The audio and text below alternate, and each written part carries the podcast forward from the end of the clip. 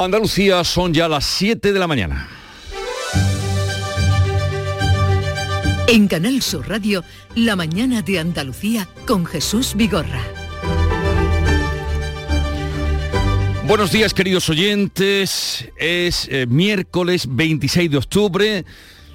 Día histórico, habría que decir, para la Bahía de Cádiz porque echa a andar el tranvía a las 10 de la mañana, parte de la estación de Cádiz, el viaje inaugural que conectará 16 años después y con más de 267 millones de presupuesto, ese tranvía que unirá Chiclana, San Fernando y la capital gaditana con eh, el presidente de la Junta a bordo y la ministra de Transportes también. A partir de las 4 ya será abierto a los usuarios que llevan como decimos, 16 años esperándolo. SOS por la sequía. El gobierno andaluz destinará 4.000 millones de euros los próximos cinco años para hacer frente a la escasez de agua, principalmente para obras de regeneración de aguas. El presidente de la Junta, Juanma Moreno, lamenta que el gobierno de Sánchez no acompañe en este plan inversor a la Junta de Andalucía. Parece muy incomprensible y un tanto irresponsable que los presupuestos generales del Estado se reduzca la inversión hídrica en Andalucía en un 12%. Y ahora que tenemos un problema hídrico, lejos de sumar recursos, nos quita recursos. A partir de hoy se puede solicitar el cheque escolar de la Junta. Son 100 euros por hijo para ayudar a los hogares con una renta inferior a los 15.000 euros. Se abonará en un pago único mediante transferencia bancaria. El PSOE ha rectificado con Alfonso Guerra y ahora le invita al acto del 40 aniversario de la victoria electoral tras la entrevista que tuvo lugar aquí ayer en Canal Sur, en la mañana de Andalucía, en la que el histórico dirigente socialista desveló que no había sido invitado y que ya era tarde. Creía que estaba la cosa un poquito atrasada ya, ¿no? un poquito atrasada. ¿Tenía, que tenía usted ya planes. Pues sí, pues sí. Bueno, esto era respondiendo ya en los últimos minutos de la entrevista porque costaba creer que no había sido invitado como él eh, confirmó por tres veces y decir, cuando le preguntamos si eh, rectificaban y le invitaban, él iría y él dice que ya tenía planes de lectura y también de tiempo con su nieta. En fin, hablando de otro niño, Oliver, el niño malagueño de dos años que viaja de México a Barcelona acompañado de su madre para ser operado de un tumor cerebral. El avión medicalizado está previsto que aterrice en la ciudad condal a la una de esta tarde. Y fuera de nuestro país, también día de estrenos, Reino Unido e Italia inician un nuevo tiempo a la vez con nuevos primeros ministros. El conservador británico Rishi Sunak promete enderezar la economía y anuncia medidas difíciles en Reino Unido, mientras que la ultraderechista Meloni promete cumplir las reglas de la Unión Europea.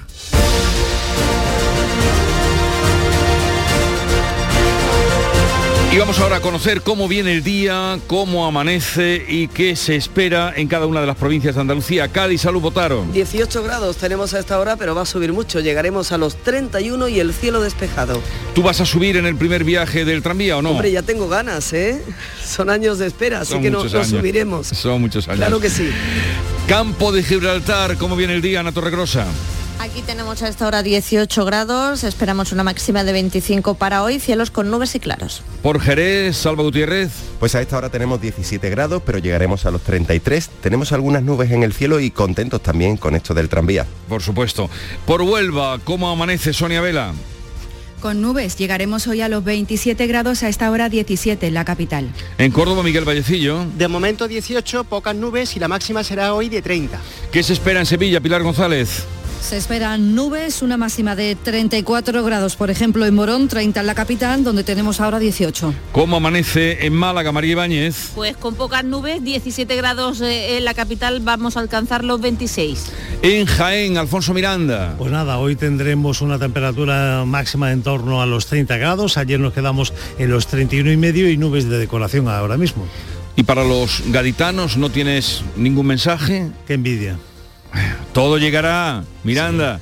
Sí, sí, el martes. Todo llegará, todo llegará. Porque ya saben ustedes, abre esperanzas en el tranvía de Jaén, que también lleva lo suyo desde 2009 esperando. Luego hablaremos de ese asunto, Alfonso, con la consejera de, Fomento. En Granada, en Carra Maldonado, ¿cómo viene el día? Ahora nubes medias y altas, no hay prevista lluvia, sí mucho calor, llegaremos hasta los 33 grados, tenemos ahora 16. Y concluimos en Almería, María Jesús Recio. El cielo con algunas nubes, 21 grados, la máxima será hoy de 29. Y es el tiempo de saber cómo están las carreteras andaluzas, cómo se circula. Vamos a conectar con la DGT. Nos atiende Patricia Arriaga. Buenos días. Muy buenos días, pues arranca esta jornada de miércoles y a esta hora ya registramos tráfico en aumento de entrada a Sevilla, especialmente en la A49 a la altura de Bormujos, pero por el momento y afortunadamente sin retenciones. En el resto de carreteras, situación fluida y cómoda en este momento, pero precaución, ya saben, en breve comenzará la hora punta, así que mucha prudencia al volante. 7, 6 minutos de la mañana, sintonizan Canal Sur Radio, esto es La Mañana de Andalucía.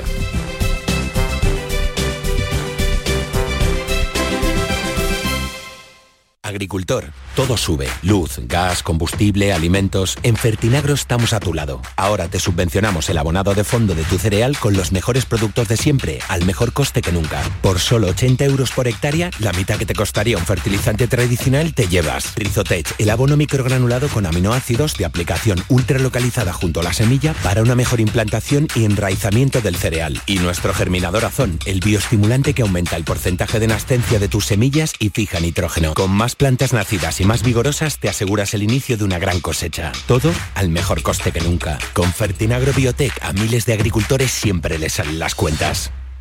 Nueva ley de pensiones. ¿Qué gano yo por seguir trabajando más allá de mi edad de jubilación? Tienes dos opciones. La primera, por cada año extra que trabajes, la Seguridad Social te incentivará con entre 5.000 y 12.000 euros. Esta cantidad, multiplicada por los años trabajados, se te abonará en un solo pago al jubilarte. Ministerio de Inclusión, Seguridad Social y Migraciones. Gobierno de España.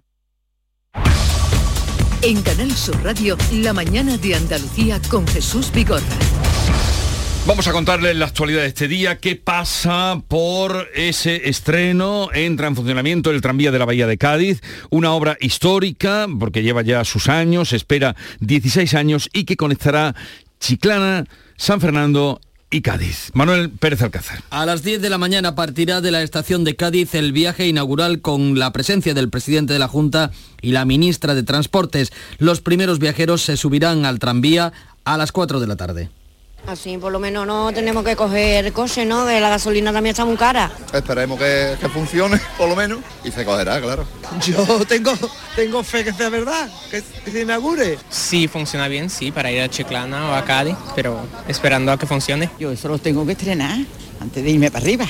El tranvía funcionará cada día desde las 5 y 20 de la mañana con una frecuencia de media hora o una hora, dependiendo de los tramos o de que sea fin de semana. La mitad de los trayectos serán directos entre Chiclana y Cádiz y los demás con transbordo. El alcalde de Cádiz, José María González, critica que ni la frecuencia ni las tarifas, dice, responden a las necesidades de los usuarios. Podía haber apostado porque fuese una infraestructura de transporte que, que efectivamente contribuyese a mejorar la movilidad en, la bahía de Cádiz, a generar bahía y a mejorar la movilidad, como digo, pero con un tranvía que llega a la hora a Cádiz y tardando una hora de trayecto cuando el autobús tarda 45 minutos, me parece que difícilmente va a responder a esa, a esa demanda. La delegada de la Junta en Cádiz, Mercedes Colombo, destaca que después de 16 años el tranvía empiece a funcionar estoy convencida de que una vez que se ponga en funcionamiento y se vean esa, cómo se va desarrollando, pues las distintas secuencias, cuando eh, si hay que poner más, hay que poner menos, si hay que cambiar algo, pues estamos abiertos a poderlo hacer. El tranvía será gestionado por Renfe y aplicará las mismas tarifas que rigen ahora para los autobuses, entre los 89 céntimos y los 2 euros con 18 céntimos, con la campaña para la gratuidad de los desplazamientos incluida en los ferrocarriles de cercanías. Estaremos en la inauguración esta mañana y a partir de las 4 de la tarde será cuando ya puedan utilizarlo los usuarios. Otro asunto, de nuevo PP y el gobierno confrontan por las inversiones del Estado en Andalucía. Paco Ramón. Desde las filas populares, Elías Bendodo ha acusado al Ejecutivo de restar 100 millones de euros en inversiones a nuestra tierra para el próximo año y dejar sin ejecutar este año, este 2022, el 40% de las previstas. Esta comunidad pierde de entrada al menos casi 100 millones de euros con los que se podría construir, por ejemplo, 20 centros de salud. Si esto qué es, insolvencia o mala fe. La ministra Raquel Sánchez dice que el Ejecutivo ha invertido 2.600 millones de euros desde el año 2018 y ha cometido inversiones que el PP siempre dejó de lado. Acusa a los populares de que su fórmula, la bajada de impuestos, no funciona que resulta paradójico es que ustedes pidan más recursos al Estado para financiar, entre otras cosas, lo que me está diciendo aquí, los centros de salud, cuando son ustedes los maestros en aplicar rebajas a impuestos que solo benefician al 0,2% de la población. Solución de transporte privada. Ayer contábamos eh, que se ponían a la venta los billetes entre eh, Málaga y Madrid de la compañía Irio. También están a la venta los de Sevilla con esta eh, compañía con Irio para el primer viaje el 31 de marzo y con billetes de a 22 euros con 50 céntimos. Y la sequía persiste, bien que lo sabemos. La Junta va a destinar una inversión de emergencia de 4.000 millones de euros frente a la sequía en los próximos cinco años. El plan denominado SOS se centra en la regeneración de aguas que permitirá la recuperación de 120 hectómetros cúbicos y la sustitución de acuíferos subterráneos. El presidente Juanma Moreno lamenta que el Gobierno central reduzca un 12% la inversión en materia de aguas en los próximos presupuestos del Estado. Yo no soy capaz de entender porque me parece muy incomprensible y un tanto irresponsable que los presupuestos generales del Estado se reduzca la inversión hídrica en Andalucía en un 12%. Y ahora que tenemos un problema hídrico, lejos de sumar recursos, nos quita recursos. Hemos ahogado una parte de nuestra economía, queremos asfixiar una parte de Andalucía. Por su parte, el Consejo de Ministros ha aprobado las obras del desdoblamiento del túnel de San Silvestre en Huelva. Pedro Tejada, de la plataforma del túnel, explica que duplicará el caudal actual y garantizará el suministro de agua a la población, el riego y la recuperación de los acuíferos del entorno de Doñana. Una realidad ahora que se plasmará, mm, digamos, en momentos estupendos para Huelva, porque es una obra importante no solo por temas de regadío ni por temas de industria, sino sobre todo por el abastecimiento mm, que tiene que tener Huelva en plena eh, tecnología y en plena forma de que nos llegue el agua a los grifos. Con los embalses andaluces al 39% de su capacidad, cinco puntos menos que en agosto, el Consejo de Gobierno ha nombrado a los miembros del Comité eh, de Expertos de la Sequía que va a asesorar en políticas hídricas. Pues vamos ahora con un asunto práctico, porque desde este miércoles se puede solicitar el cheque escolar de 100 euros de la Junta para familias con rentas que sean inferiores a 15.000 euros. Dinero sobre todo para afrontar los gastos de material escolar, uniformes, comedor, aula matinal o actividades extraescolares ante la subida de los precios. La consejera de Desarrollo Educativo, Patricia del Pozo, animaba a los hogares a que soliciten esa ayuda de forma telemática que se hace rapidísimo y hasta el próximo día 9 de noviembre. Son 10 días hábiles. Os animo a todos a que pidáis ese cheque escolar, que es una pequeña colaboración, pero sin duda que vendrá bien después de tantas dificultades en este inicio de curso con la inflación y la subida de los precios. 10 días hábiles para optar a esa ayuda que será compatible con cualquier beca u otra ayuda de estudio de la Junta de Andalucía, de la Administración del Estado y de las corporaciones locales. Se abona en un pago único de 100 euros por hijo mediante transferencia bancaria. El Congreso de los Diputados va a debatir hoy las enmiendas a la totalidad de los presupuestos generales del Estado, pero van a ser rechazadas con los votos de la mayoría de la investidura. El debate comienza a mediodía sin Pedro Sánchez, que se encuentra de visita oficial a Kenia y Sudáfrica. A las 8 enmiendas a la totalidad que defienden PP, Vox, Ciudadanos, Junts, la CUP, UPyN y Foro Asturias van a ser rechazadas. Los presupuestos pasarán el primer trámite, por lo tanto, con los socios nacionalistas e independentistas del Gobierno. Las cuentas llegan a este debate con un varapalo de la Autoridad Independiente de Responsabilidad Fiscal. La presidenta de la IREF, Cristina Herrero, ha advertido de que el dato del último trimestre podría confirmar que España pueda entrar en recesión en 2023 un cierto estancamiento en la actividad del eh, tercer trimestre y entraríamos probablemente en terreno negativo tanto en el cuarto trimestre de este año como en el primer trimestre del año próximo. La vicepresidenta de Asuntos Económicos, Nadia Calviño, está convencida de que España va a mantener su dinamismo. Las previsiones económicas han fluctuado mucho. Ha habido mm, analistas que preveían que íbamos a estar en recesión en el segundo trimestre del año, donde hemos tenido un crecimiento superior al 1%. Eh, lo que vemos es que la economía española sigue hasta hoy con, dinamismo, creando empleo, y esa es la base sobre la, que hemos, sobre la que trabajamos y sobre la que hemos elaborado unos presupuestos generales del Estado, que son además particularmente prudentes precisamente por el entorno de gran incertidumbre generado por la guerra. En medio de la negociación de las cuentas, el presidente del PNV, Antonio Ortúzar, ha anunciado un pacto con el gobierno para reconocer la oficialidad de las elecciones vascas de pelota y surf. Es importante también que la participación de Euskadi en las competiciones internacionales de ambas disciplinas se produzca cuanto antes, con todas las garantías y de forma exitosa también en el terreno deportivo. Esquerra Republicana sigue exigiendo la rebaja del delito de sedición, pero el gobierno dice que no hay mayoría para hacerlo ahora. El PSOE pide retrasar una semana más el plazo de enmiendas a la ley trans en contra de la presión de sus socios de Unidas Podemos. La mesa del Congreso va a decidir esta mañana si amplía el plazo de presentación de esas enmiendas. El PSOE pedirá una semana más para, eh, que sería la cuarta prórroga, en contra de la urgencia que vienen planteando sus socios de Unidas Podemos para seguir estudiando el texto. PP y Vox también piden ampliación del plazo, por lo que todo apunta a que saldrá adelante. El Ministerio de Igualdad de Irene Montero pide un calendario que incluya la finalización del periodo de enmiendas con fecha el 2 de noviembre. El portavoz de Unidas Podemos, Pablo Chenique, exige que se cierre ya esa tramitación parlamentaria. Cada día que pasa y esta ley no está aprobada, las personas trans en España sufren una discriminación tremenda. Desde el ala del PSOE, la portavoz del Gobierno, Isabel Rodríguez, se limita a elogiar el trabajo que se está haciendo. El Gobierno está muy orgulloso del trabajo que, hemos hecho y también eh, respetuoso con el trabajo que ahora tienen por delante los grupos eh, parlamentarios. Pero los socialistas ya han confirmado que no van a tocar la autodeterminación de género en la ley.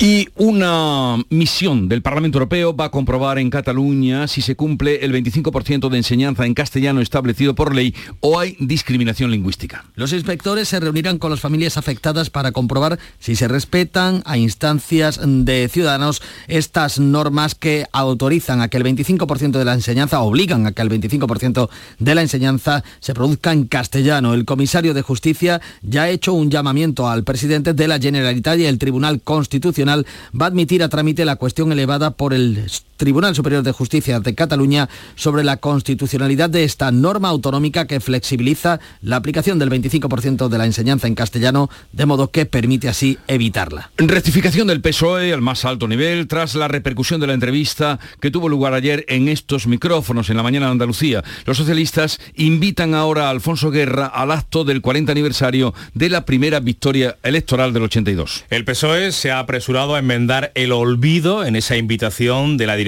Federal al acto que se celebrará el próximo sábado en Fibes, en Sevilla. Guerra, el que fuera número dos del partido y es vicepresidente del gobierno, protagonista de la primera victoria electoral que se conmemora ahora, desvelaba en estos micrófonos, lo hacía contigo Jesús, que no había sido invitado y avanzaba que ya no aceptaría esa invitación. Diría que estaba la cosa un poquito atrasada ya, ¿no? Un poquito atrasada. Tenía, que tenía usted ya planes. sí, pues sí. y con él la mayoría de los varones socialistas están excusando su ausencia a ese acto. De momento solo ha confirmado su asistencia el andaluz Espadas, el anfitrión, y la balear Armengol. Guerra se ha mostrado crítico con la negociación del gobierno de Pedro Sánchez con Bildu y Esquerra, especialmente ahora que se negocia la rebaja del delito de sedición. El vicepresidente del gobierno ha criticado que sea un ministro y no, el y no el partido quien esté negociando con el PP la renovación del Consejo General del Poder Judicial. Una negociación que tanto el Gobierno como el PP reconocen que está muy avanzada, aunque queda el escollo de la consejera propuesta por Podemos, Victoria Rosell, que rechazan los populares. Salimos al exterior. Rishi Sunak forma un gobierno de veteranos e integración para hacer frente a la crisis. Vendrán años difíciles, dice. Incluye a antiguos ministros de Liz Truss y de Boris Johnson, incluso a su rival en las primarias, Penny Mordaunt. Jeremy Hunt, que dio marcha atrás al plan económico de sigue al frente de finanzas, vuelve la ministra de Interior cuya dimisión precipitó la salida de Truss. Sunak ha prometido encauzar la economía y devolver la credibilidad, además de corregir los errores bien intencionados, dice, de su antecesora. Some mistakes were made. Se han cometido algunos errores y he sido elegido líder de mi partido y primer ministro en parte para arreglarlos. Ese trabajo comienza de inmediato. El presidente de la Junta se compromete a estudiar la posibilidad de aplicar la tasa turística en Granada si cuenta con el consenso y la unanimidad entre los administraciones y empresarios. Ha sido la conclusión de la reunión de Juanma Moreno con el alcalde granadino Francisco Cuenca. El ayuntamiento de la capital granadina está interesado en imponer esa tasa en una ciudad en la que duermen casi 3 millones de turistas al año, pero el presidente andaluz ha advertido que ese impuesto puede ser contraproducente en estos momentos. Cuenca ha contado con el apoyo de la Junta, eso sí, para crear una oficina de gestión para los 44 municipios del área metropolitana en materia de movilidad, de transporte público, infraestructura, zonas verdes, espacios deportivos y también contaminación atmosférica. Una oficina de gestión metropolitana que, respetando las competencias de los ayuntamientos, propicie sobre todo un ámbito de coordinación, de análisis técnico y de coordinación. El presidente Moreno ha ofrecido al alcalde granadino todo su apoyo para que esta ciudad sea sede de la Agencia Estatal de la Inteligencia Artificial. En la entrega del premio Joaquín Romero Murube de ABC, Juanma Moreno ha anunciado la creación también de un nuevo plan de catalogación del arte sacro en colaboración con la Iglesia. 7.20 minutos de la mañana. Prepárate que llega tu mejor ocasión. Ya está aquí el Salón del Motor de Ocasión de Sevilla, del 28 de octubre al 1 de noviembre. La más amplia gama de vehículos de ocasión kilómetro cero y seminuevos de las principales marcas y modelos. Aprovecha la ocasión, del 28 de octubre al 1 de noviembre, en Fides. Cuando el río suena, lleva. El agua es esencial para nuestra vida, pero no es inagotable. Pasemos del dicho a los hechos. Cuidémosla. Campaña de sensibilización en el consumo de agua. Junta de Andalucía. Escuchas un podcast mientras te comes un yogur. Te tomas la última cucharada y reciclas el envase de plástico en el cubo amarillo para que se convierta en el altavoz de alguien que escucha un podcast mientras se come un yogur. Se toma la última cucharada. En la economía circular, cuando reciclas, los envases de plástico se convierten en nuevos recursos. Recicla más, mejor, siempre. Junta de Andalucía, Federación Andaluza de Municipios y Provincias y Ecoembes. Lo más destacado de la prensa digital e impresa lo trae a esta hora, como cada día, Paco Reyero. Buenos días.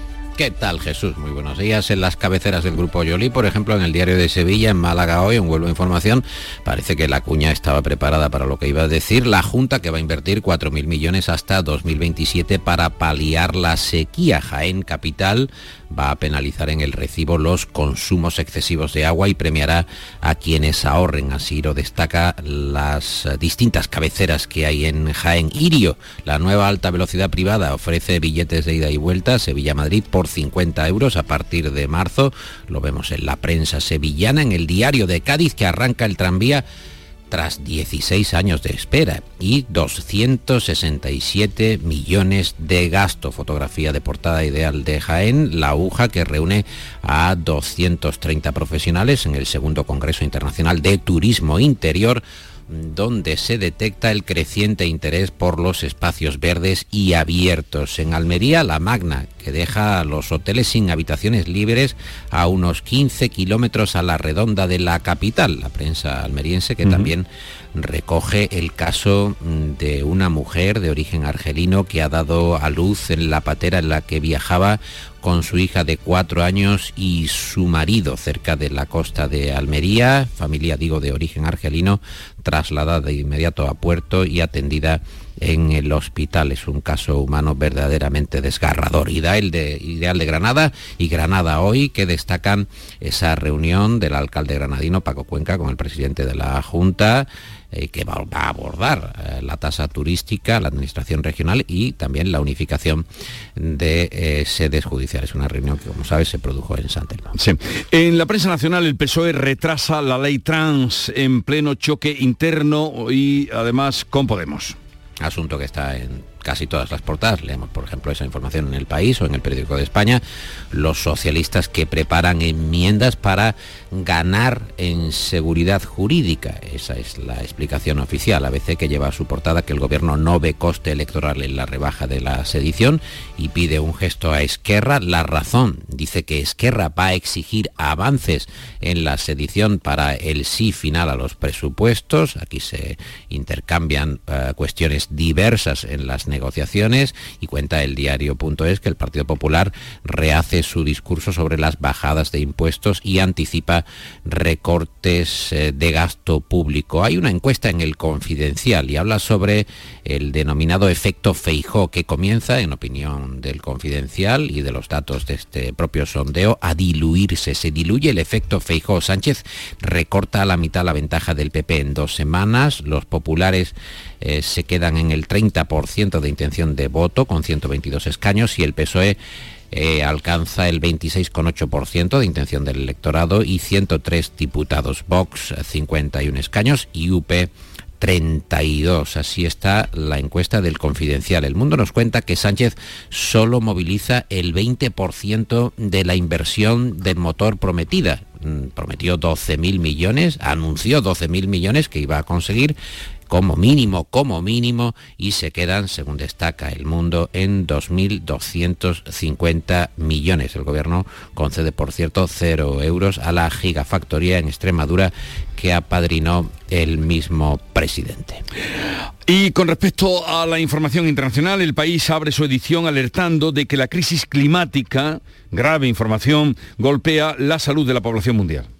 Un estudio científico del que se hace eco el país revela que el calentamiento empeora enfermedades y causa muertes. La ONU alerta el cambio climático nos está matando, un asunto que también destaca de manera importante el digital, el diario.es. ABC informa eh, que el 60% de los alemanes apoyan negociar con Rusia y que crece el rechazo a la entrada de Ucrania en la Unión Europea, mientras Moscú está extendiendo su influencia en el este alemán, división en Alemania, por tanto, ante la prolongación de la guerra en Ucrania. Y Carlos III, que estrena vamos a decirlo así, estrena a su primer premier, eh, dice la prensa británica.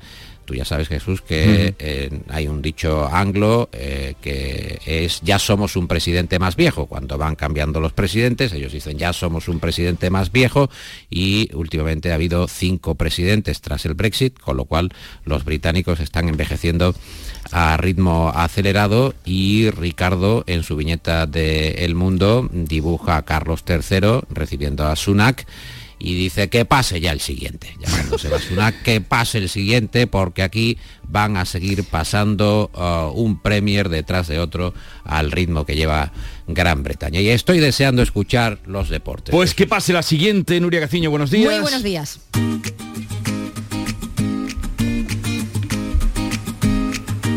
Vitaldent les ofrece este programa.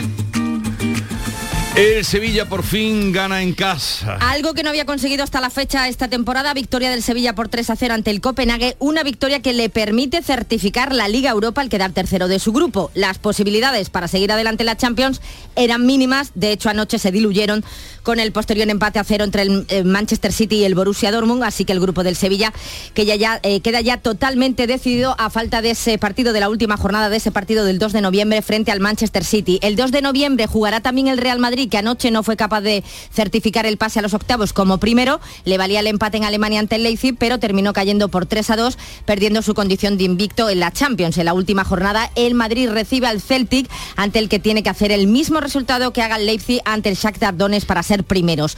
Hoy sigue la competición con el Barcelona y el Atlético de Madrid. Los dos necesitan ganar para seguir adelante, pero los colchoneros lo tienen algo mejor ya que dependen de sí mismo. Y este jueves turno para la Liga Europa con el Betis que viaja hoy a Bulgaria para enfrentarse mañana al Ludo Gores. Y se aleja la opción de la huelga en la Liga Española. Los grupos políticos que debatían ayer la ley del deporte en el Congreso han admitido finalmente dos de las tres enmiendas que pedía la Liga y parece que no habrá, por tanto, huelga este fin de semana. Y lo prometido es deuda. Eh, te comenté ayer que estaba ansiosa porque escucharais en la canción eh, que va a apoyar a la selección en el Mundial de Qatar. Toque. Se llama Toque y lo interpreta Chanel. No sé qué os parece.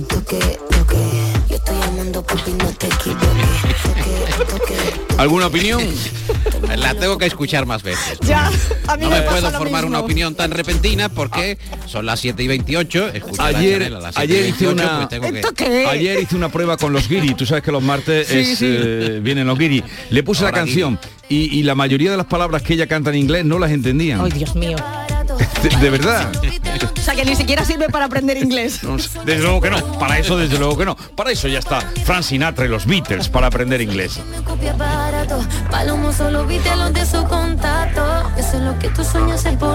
En Vitalden queremos saber qué hay detrás de tu sonrisa, porque si vienes a nuestras clínicas hay un 20% de descuento en implantología, pero para nuestros pacientes hay mucho más. La confianza. Vine con mi madre a Vitalden hace 30 años y ahora venimos toda la familia. Pide cita en el 900 101 001 y ven a Vitalden. Paco, nuestra noticia para concluir el resumen de prensa. Iba a, contar, iba a contar muchas cosas de Chanel, pero no me va a dar tiempo. No. Mañana Otro día. de Chanel. No, solo me quedo con que eh, se ha producido el primer trasplante de riñón a un nonagenario, lo cuenta la vanguardia, a un nonagenario trasplante de riñón, una noticia ya eh, que lleva hasta donde está alcanzando la medicina sus eh, propios avances. Maravilloso. Desde luego nos quedamos con esa buena noticia. Hasta mañana, Paco y Nuria. Que vaya muy bien. En Canal Sur Radio, La mañana de Andalucía con Jesús Vigorra. Y a esta hora de la mañana vamos a resumir en titulares lo más destacado que les venimos contando desde las 6 de la mañana. Echará a andar hoy el tranvía de la Bahía de Cádiz. A las 10 de la mañana parte de la estación de Cádiz el viaje inaugural que conectará 16 años después Chiclana, San Fernando y Cádiz con el presidente de la Junta y la ministra de Transportes a bordo de ese viaje inaugural. SOS Sequía. El gobierno andaluz destinará 4.000 millones de euros los próximos cinco años para hacer frente a la escasez de agua, principalmente para obras de regeneración de aguas. Cheque escolar. A partir de hoy se puede solicitar los 100 euros por hijo con los que la Junta busca ayudar a los hogares con menos recursos con una renta inferior a los 15.000 euros. Se abonará en un pago único mediante transferencia bancaria. Los presupuestos a debate. La mayoría parlamentaria que apoya al gobierno desde la investidura rechazará las enmiendas a la totalidad presentadas por siete grupos de la oposición. El PSOE rectifica con Alfonso Guerra y se ve empujado a invitar al ex vicepresidente del gobierno al acto del 40 aniversario de la victoria electoral tras la entrevista ayer en Canal Sur Radio en este programa en la que el histórico dirigente socialista desveló que no había sido invitado y que en caso de llegar la invitación ya sería tarde. Oliver vuela a España, el niño malagueño de dos años viaja de México a Barcelona acompañado de su madre para ser operado de un tumor. El avión medicalizado está previsto que aterrice en la ciudad condal a la una de esta tarde. Tú y tu nuevo coche. Con el préstamo motor de Cajamar, elige tu coche ideal y nosotros nos ocupamos del resto. Descubre las opciones que tenemos para ti, haz números con el simulador y lo verás más claro. El lugar al que siempre has querido ir ahora está más cerca. Infórmate en cajamar.es o en nuestras oficinas. Financiación otorgada por GCC Consumo Cajamar Consumo. Cajamar, distintos desde siempre. Frutos secos Reyes, mucho más que pipas. Disfruta con nuestra deliciosa variedad de frutos secos, snacks y golosinas en los más de 35.000 puntos de venta que tenemos en Andalucía o en frutosecorreyes.es. Ah, y ahora con tu pedido a partir de 20 euros, te los llevamos a casa gratis. Frutos secos Reyes, tus frutos secos de siempre. Las claves económicas con Paco Bocero. Pues vamos a las claves económicas del día. Paco, buenos días. Buenos días, don Jesús, ¿qué tal? Encantado de saludarte. A ver, ¿qué tenemos hoy? Cuéntanos. Pues mira, hoy las claves van a volver a los presupuestos, como estamos comentando, con este debate a la totalidad del proyecto de cuentas públicas para el año próximo, que además se va a prolongar mañana. Y también se va a volver a hablar de vivienda, con las últimas cifras de compraventas registradas que va a publicar el INE, aunque los mismos registradores que son la fuente, dieron un avance el pasado 5 de octubre. Y sobre la sesión de hoy en el Congreso va a sobrevolar la intervención de ayer de la presidenta de la IREF, Cristina Herrero, también allí, poniendo en solfa los presupuestos, ya que a su juicio tienen previsiones no realistas de ingresos y sobre todo de los gastos, porque no incluyen parte de las medidas, la prórroga, para hacer frente a la crisis energética y las consecuencias de la guerra. Además, Herrero tampoco descartó la recesión técnica, es decir, dos trimestres seguidos de crecimiento negativo, pero un adjetivo y consideración que sinceramente suena a eufemismo, porque sea o no técnica, es recesión. Y señaló el último trimestre de este año y el primero de 2023 como ese periodo. Pero lo cierto es que la IREF no fue la única institución que criticó con dureza el proyecto de presupuestos. A ella se unieron otras voces más del ámbito económico. Cuéntanos qué otras voces, las de quiénes, por ejemplo, Paco. Pues mira, para empezar, las de Funca, a través de su director de coyuntura económica, Raymond Torres, coincidiendo en que el proyecto de presupuestos contienen avances, pero también limitaciones, y que el crecimiento del gasto presupuestado por el gobierno, que es de un 2,7% más, será en realidad un 5%. A esta se sumaron el Instituto de Estudios Económicos, poniendo también el acento en unos ingresos menores junto a ese mayor gasto y el círculo de empresarios que directamente y como era de esperar expuso una enmienda a la totalidad.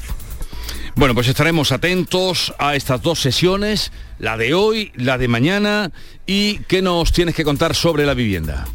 Pues como te decía, son datos de agosto para ser reconfirmados por el Instituto Nacional de Estadística y recordemos que hablaban de un crecimiento del 13% en las compraventas de vivienda registradas y un 8,8% en el de la hipoteca.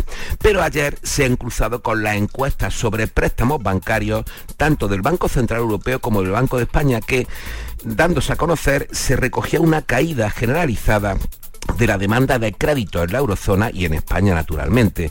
Una caída eh, aludida por los bancos centrales por el endurecimiento en los criterios para conceder los créditos y las condiciones que se aplican generalmente en todos los segmentos. Hablamos de consumo, hablamos de empresas, pero especialmente en la hipoteca.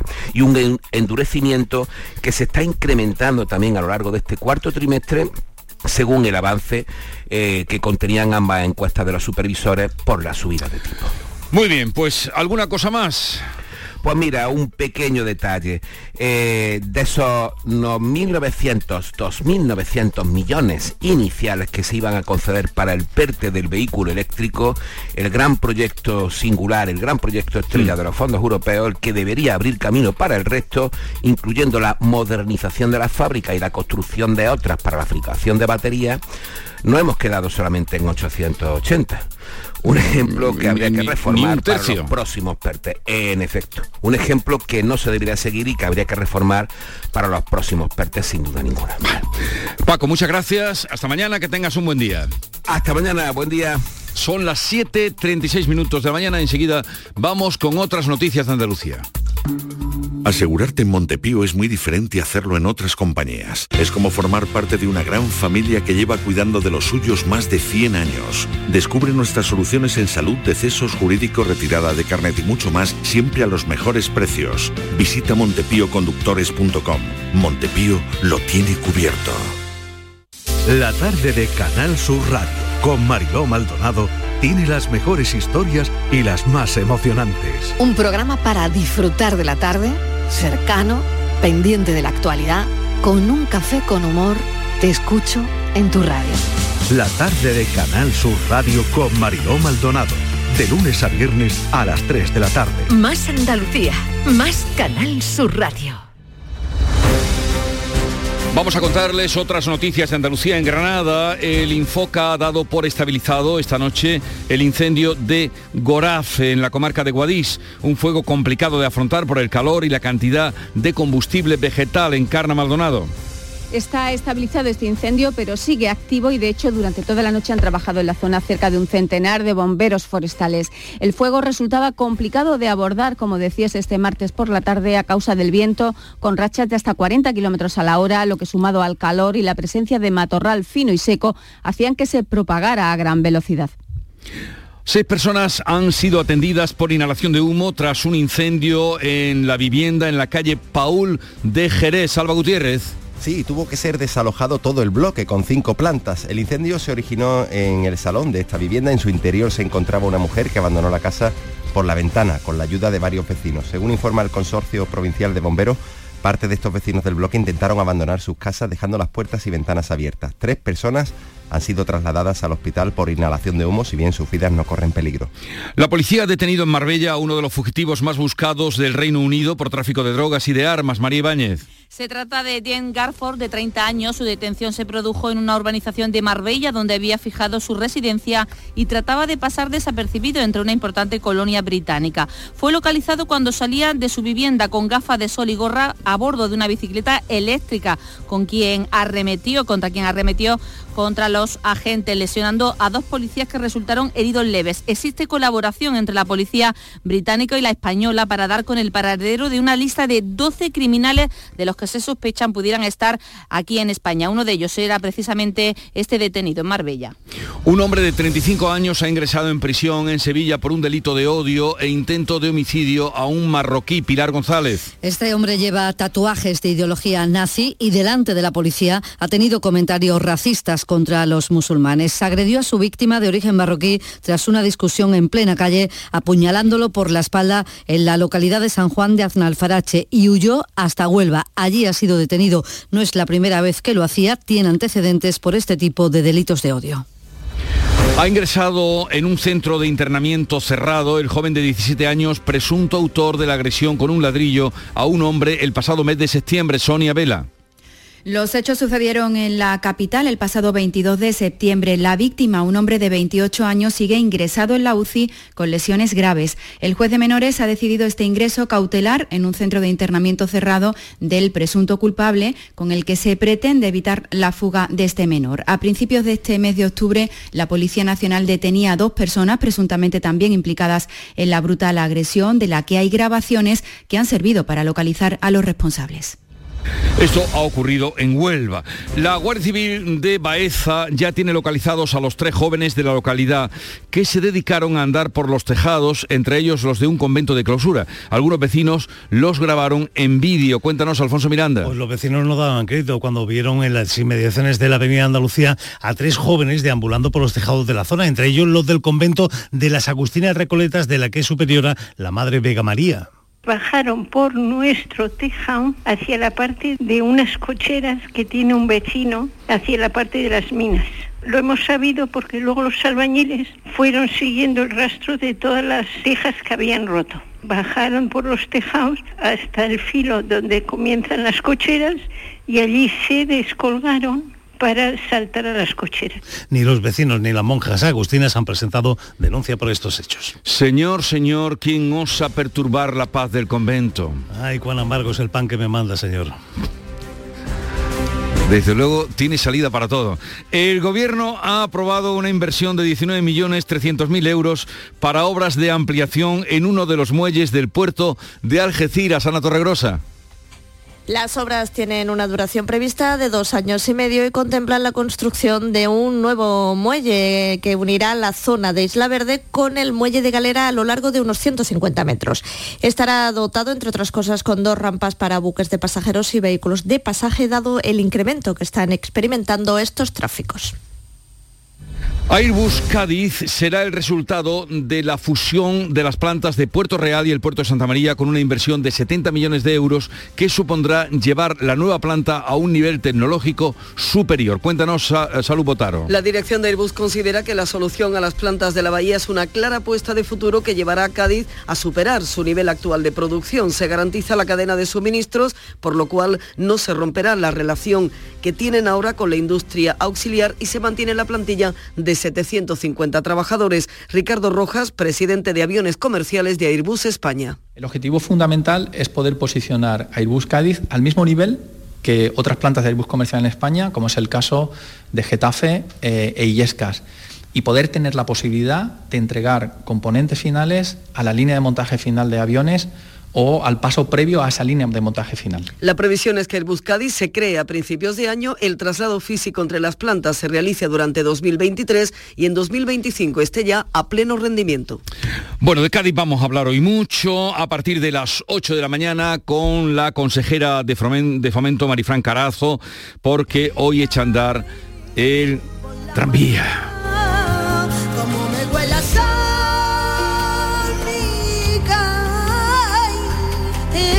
nosotros dos.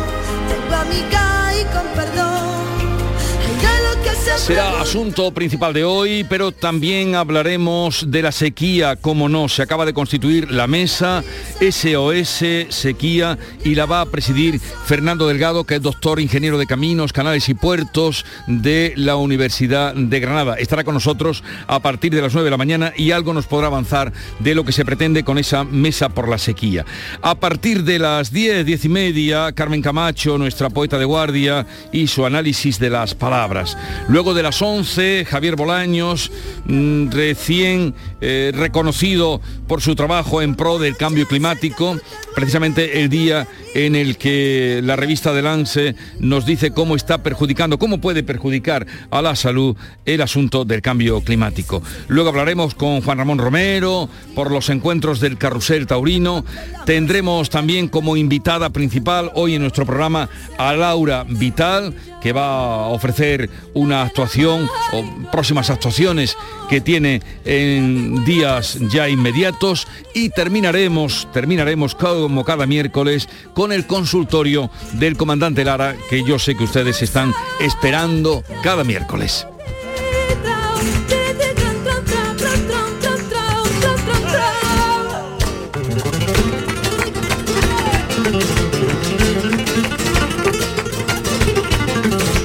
Pues así iremos componiendo la mañana de Andalucía, tiempo ahora para la información local, así es que permanezcan atentos. En la mañana de Andalucía de Canal Sur Radio, las noticias de Sevilla. Con Pilar González. Hola, buenos días. El Sevilla por fin ha ofrecido un buen partido y sigue en Champions tras golear al Copenhague. Se lo contamos en tiempo de deporte. Antes, los detalles de importantes pasos para proyectos económicos interesantes, como la conexión entre Santa Justa y el aeropuerto, la fábrica de coches eléctricos de Utrera o un nuevo complejo logístico en el puerto. En el lado opuesto, Cáritas calcula que en Sevilla viven en la calle unas 600 personas. Enseguida los detalles, antes el tráfico. Porque hay retenciones a esta hora las principales autovías de acceso a Sevilla. En la de Huelva, por ejemplo, 5 kilómetros y en el Centenario, 2 en sentido Cádiz y uno en sentido Huelva. En el interior de la ciudad, el tráfico es intenso en las principales vías de entrada. Y seguimos con calor, hoy tenemos nubes y las temperaturas máximas suben. Está previsto alcanzar 34 grados en Morón, 33 en Écija y Lebrija y 30 en Sevilla. A esta hora 18 grados en la capital.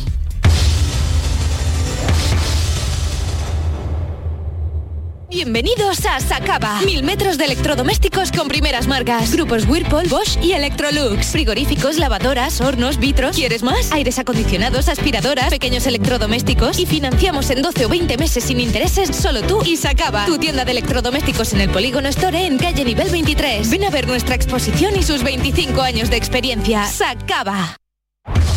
En Canal Sur Radio, las noticias de Sevilla. Está abierto el plazo para las empresas que quieran hacer el estudio de conexión ferroviaria entre el aeropuerto y Santa Justa. El Ministerio de Transportes ha publicado en el BOE el concurso para esta parte del proyecto que cuenta con un presupuesto cercano a los 850.000 euros. El plazo para presentar propuestas acaba el 23 de noviembre y hay dos años para redactar el estudio. Lo ha adelantado en Canal Sur Radio Juan Manuel Medina, decano del Colegio de Ingenieros, que ve más próxima así esta reivindicación histórica de Sevilla. Pues entendemos que es muy buena noticia porque finalmente parece que más pronto que tarde pues será esa necesaria infraestructura de conexión. ¿no? Es decir, que podría haber sido antes, es verdad que también el plazo que son 24 meses que se abren para hacer este estudio de viabilidad, se entiende un poco excesivo, pero de cualquier manera estamos en la buena línea, de eso no cabe duda. El Ayuntamiento de Sevilla ha autorizado un nuevo complejo industrial en terrenos adyacentes al puerto de Sevilla con una superficie de 126.000 metros cuadrados y según la autoridad portuaria este proyecto va a servir para afianzar la posición del puerto de Sevilla como plataforma logística multimodal del sur de España. El delegado de Hábitat Urbano del Ayuntamiento, Juan Manuel Flores, ha contado los detalles del proyecto. Con la licencia otorgada supone una inversión de cerca de 23 millones de euros para desarrollar cuatro naves que impulsarán una actividad importante dentro de todo lo que significa la diversificación de la actividad en torno al puerto de Sevilla. Y otro proyecto en marcha, el Ayuntamiento de Utrera ha aprobado la instalación de una fábrica de vehículos eléctricos de la empresa andaluza Scooby, al objeto de que esto comience a funcionar en el primer semestre del año que viene. Hace falta ahora el informe de autorización ambiental de la Junta. La empresa haría una inversión de 15 millones de euros y está previsto la creación de 300 puestos de trabajo. Y los sindicatos de Airbus se reúnen hoy en Madrid con el servicio de intermediación y anuncian huelga a partir del próximo día 27. Es que la compañía va a abonar en noviembre una paga de 1.500 euros a todos sus empleados 2.600 en Sevilla para compensar el efecto de la inflación. Sin embargo, los trabajadores entienden que con ello la empresa pretende zanjar la subida salarial de este año. El responsable de UGT en Airbus, Juan Antonio Vázquez, ha denunciado aquí en Canal Sur Radio que Airbus incumple la cláusula de revisión salarial recogida en convenio. Entendemos que esta revisión, que estaba comprometida con la dirección, lo que hace esta decisión unilateral es incumplir los compromisos que había con la parte social y que va en tendencia a perjudicar a los trabajadores y a perjudicar su poder adquisitivo, ¿no? Y a finales de año estará operativa la plataforma logística con la que Mercadona atenderá todos sus pedidos online de sus clientes en Sevilla y área metropolitana. La empresa ha invertido 25 millones de euros en estas instalaciones que están en el Parque Empresarial Higuerón Sur. Dice el alcalde Antonio Muñoz que esto supone un empuje para esta zona como motor económico de Pino Montano y del conjunto del Distrito Norte. Otra mi satisfacción porque eh, la primera parte de la operación se realizó con la licitación pública y venta y ahora pues estoy comprobando que la inversión se está ejecutando y que será un centro logístico de primer, de primer orden. Y el Ayuntamiento de Sevilla sigue sumando apoyos para la candidatura para albergar la sede aquí de la Agencia Aeroespacial Española. Ahora es la CEA, la patronal andaluza, la que respalda el proyecto por su efecto multiplicador, dice, sobre el conjunto de la industria aeronáutica. Siete de la mañana y 50 minutos. No te preguntes qué puede hacer la inspiración por ti. Pregúntate qué puedes hacer tú para encontrar un hueco en tu agenda y venir a descubrir el nuevo Kia Sportage. En versión de combustión, híbrida o híbrida enchufable. Luego, con él, ya saldrás a buscar la inspiración. Y durante este mes llévate tres años de mantenimiento gratis. Solo en la red Kia de Sevilla. Autorreparaciones Sánchez. Si tienes algún problema con tu dirección asistida, caja de cambios, grupo diferencial, transfer, turbos o filtros de partículas, acude a tu taller de confianza en la Puebla del Río. Somos grandes profesionales de nuestro sector. No lo dudes. Ven a Autorreparaciones Sánchez. Teléfono 661 004 067. Las noticias de Sevilla. Canal Sur Radio. Caritas atendió el pasado año en Sevilla a 487 personas sin hogar. Lo hizo desde cinco parroquias y también a través del Centro Residencial Amigo de Triana. Destinó casi un millón de euros a atender a estas personas cuyo perfil es el de un hombre de entre 25 y 55 años, soltero, con baja formación y lleva más de un año en la calle. El presidente de Caritas, Mariano Pérez Ayala, ha pedido una atención integral para estas personas. Apela a las administraciones. No es simplemente el carecer de vivienda o estar en situación de calle, son problemas relacionados con la salud, son problemas relacionados con el empleo, con la salud mental, con las relaciones sociales y las relaciones de todo tipo que eh, exigen una atención integral a estas personas. Ha sido localizado en el Guadalquivir el cadáver del hombre de 49 años que había desaparecido el día 15 de este mes en Villanueva del Río y Minas. Su cuerpo ha aparecido justo en la zona que se conoce como Playita de Tocina. Y el comisionado para el Polígono Sur, Jaime Bretón, ha insistido, lo ha hecho aquí en Canal Sur Radio, en pedir controles periódicos para intervenir las armas que hay en el barrio. Dice que fundamentalmente están en la zona conocida como Las Vegas. Eh, se podría hacer a través de los domicilios, lógicamente con, eh, como es natural, con una autorización judicial y previamente con una investigación, ¿no? para tener la autorización judicial. ¿no? La policía y la Fuerza del Cuerpo de Seguridad del Estado eh, sabe perfectamente quiénes son los clanes de la droga dentro del Polígono Sur, porque lo sé yo y evidentemente si lo sé yo lo sabe la policía. ¿no? De momento la policía sigue tratando de localizar al autor del disparo que ha dejado en estado crítico a un conocido delincuente en el barrio de las 3.000 viviendas. Y un hombre de 35 años ha ingresado en prisión por un delito de odio e intento de homicidio a un marroquí. Ocurrió en San Juan de Alnafarache, lo apuñaló por la espalda tras una discusión y huyó a Huelva. Allí ha sido detenido. Este hombre, cuenta la portavoz policial Sara Talabán, lleva tatuajes de ideología nazi y delante de la policía había hecho hasta comentarios racistas contra los musulmanes. Tiene además antecedentes. La investigación se centró en la ideología radical y violenta que presentaba el caso. Además, al detenido le constan numerosos antecedentes policiales y judiciales y tiene vigente una orden de alejamiento de otro ciudadano marroquí por hechos de idéntica naturaleza. Además, la policía ha desmantelado un bingo ilegal a las afueras de los palacios. Y ahora sí vamos con el deporte, con esa victoria del Sevilla que la mantiene en la Liga Europea. Antonio Rengel, buenas tardes. Buenos, Buenos días. días. El Sevilla jugará la Europa League. Ayer venció al conjunto de lo Copenhague por 3 a 0, pero el empate entre el Borussia Dortmund y el Manchester City le coloca ya en la tercera plaza sin opción a jugárselo en la última jornada frente al City. Hoy el Betis viaja hasta Bulgaria para jugar mañana frente al Ludogores. Allí se juega el equipo verde y blanco su condición de primer clasificado en su grupo de la Europa League. Gracias, Antonio. Simulacro de accidente esta mañana de un accidente aéreo en el aeropuerto de Sevilla. Se escucharán las sirenas. Comenzará a las 10 de la mañana y estará coordinado por la Junta. Va a representar el accidente de una aeronave, un birreactor, que va durante las tareas de aterrizaje, sufre un accidente con derrame de combustible y hasta un incendio. Mueren tres personas, el piloto, el tripulante de cabina y un pasajero, y otras 13 resultan heridas. Y 12.000 escolares de 95 centros van a llenar hoy el Estadio Olímpico de la Cartuja para ver en acción a diferentes unidades policiales con helicóptero, un dron, guías caninos y también la caballería. Y en cultura terminamos contándoles que el Festival de las Naciones y la Fundación Cajasol entrega este miércoles a las 8 la Fundación Cajasol los premios solidarios Festival de las Naciones entre los premiados Iker Casilla o María José Santiago y además el festival gratuito Electro Lounge se celebra el sábado en el Parque Magallanes junto a la Torre Sevilla. Comenzará a las 5 de la tarde hasta completar aforo. Es gratuito. A esta hora tenemos 17 grados en los Palacios, 17 en Cazorla, 18 en Sevilla. Escuchas La mañana de Andalucía con Jesús Vigorra. Canal Sur Radio. Aquadeus, el agua mineral natural de Sierra Nevada, patrocinador de la Federación Andaluza de Triatlón, les ofrece la información deportiva. A las 8 menos 5 de la mañana ya está por aquí Nuria Caciño, buenos días. Hola, ¿qué tal? Muy buenos días. Victoria del Sevilla en Champions que tiene sabor agridulce. Sí, eh, sabor agridulce porque dice adiós a la Champions y certifica la Liga Europa. Victoria que al menos puede dar moral al Sevilla, al menos debería ser así. Cierto es que el 3 a 0 de anoche ante el Copenhague en la quinta jornada de la fase de grupos de la Champions es engañoso. Se sufrió mucho durante casi todo el partido, incluso con el 1 a 0 a favor, gracias al gol de Nesiri en el minuto 61. Además, el equipo danés tuvo dos tiros al palo que hicieron peligrar esa victoria. La tranquilidad para el sevillismo no llegó hasta los últimos minutos del encuentro, que fue cuando los de San Paoli empezaron a jugar en condiciones para llevarle a la afición el primer triunfo en casa, algo que espera el técnico argentino que motive a sus chicos de aquí en adelante. Sí, porque aparte no había ganado nunca en el Sánchez Pizjuán y, y ganar en Champions y generar casi la posibilidad de seguir en Europa era un partido determinante para el club, para nosotros, así que el valor está ahí. Ya iba siendo hora de que llegase la primera victoria en casa esta temporada. En Nesiri por fin marcó, aunque se lesionó y tuvo que ser sustituido, y golazo de Isco que hacía el segundo tanto de la noche.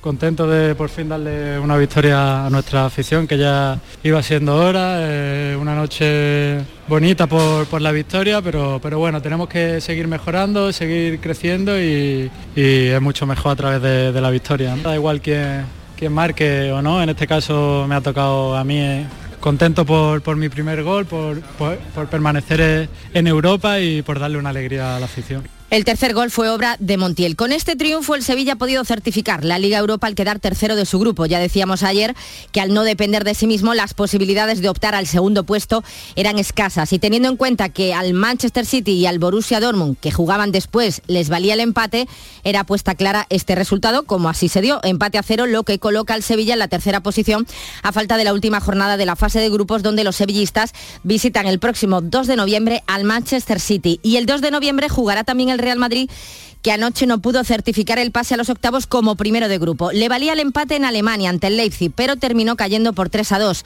Pierde su condición de invicto en la Champions, pero sigue dependiendo de sí mismo para clasificarse como primero. En la última jornada el Madrid recibe al Celtic de Glasgow, ante el que tiene que hacer el mismo resultado que haga el Leipzig ante el Shakhtar Donetsk para lograr el objetivo. No debe tener problemas el equipo madridista. Hoy sigue la competición con el Barcelona y el Atlético de Madrid. Los dos necesitan ganar para seguir adelante, pero los colchoneros lo tienen mejor, dependen de sí mismos. A las 9 el Atlético de Madrid recibe al Bayer Leverkusen y a la misma hora el Barcelona juega en el Camp Nou ante el Bayern de Múnich. Se da la circunstancia de que el equipo azulgrana podría saltar al campo sabiendo ya si solo opta a la tercera posición o aún tiene posibilidades de alcanzar el segundo puesto del grupo. Para poder seguir vivo en la Champions tendría que perder el Inter de Milán, que juega antes, su partido ante el Victoria Plissen. Y precisamente por el equipo checo le preguntaban ayer a Xavi ¿Qué le diría a los jugadores del Plissen que prácticamente se han quedado sin opciones de nada? Alguna tienen para la Liga Europa, pero lo tienen complicado ya que aún no han puntuado. Yo a los a Victoria, no, sí, solo, solo falta que diga esto ya. esta te la has bien esta pregunta, ¿eh? Buena madre, hostia. Estoy, estoy como para dirigir al Victoria Pilsen. ya lo que me faltaba. Con todos los problemas que tiene Xavi encima. Este jueves turno para la Liga Europa con el Betis que viaja hoy a Bulgaria para enfrentarse mañana a las 7 menos cuarto al Ludogores. Pendientes estamos de Europa y también de esa amenaza de huelga en la Liga Española para el próximo fin de semana, una posibilidad que se diluye una vez que los grupos políticos que debatían ayer la ley del deporte en el Congreso han admitido finalmente dos de las tres enmiendas que pedía la Liga y parece que no habrá, por tanto, huelga. En el pelotazo estuvo anoche el presidente del Cádiz, Manuel Vizcaíno. Yo creo que hay que ser cautelosos porque primero es un paso, parece, si todo va por donde se encamina, importante, pero que todavía tiene sus trámites para finiquitarlo. Y segundo, hay que estudiar bien absolutamente todo. Solo se ha quedado fuera la enmienda relativa a la Superliga. Mañana los clubes debatirán en asamblea si aceptan o no lo acordado. Aquadeus, ahora más cerca de ti, procedente del manantial Sierra Nevada, un agua excepcional en sabor, de mineralización débil que nace en tu región. Aquadeus Sierra Nevada es ideal para hidratar a toda la familia y no olvides tirar tu botella al contenedor amarillo. Aquadeus, fuente de vida, ahora también en Andalucía.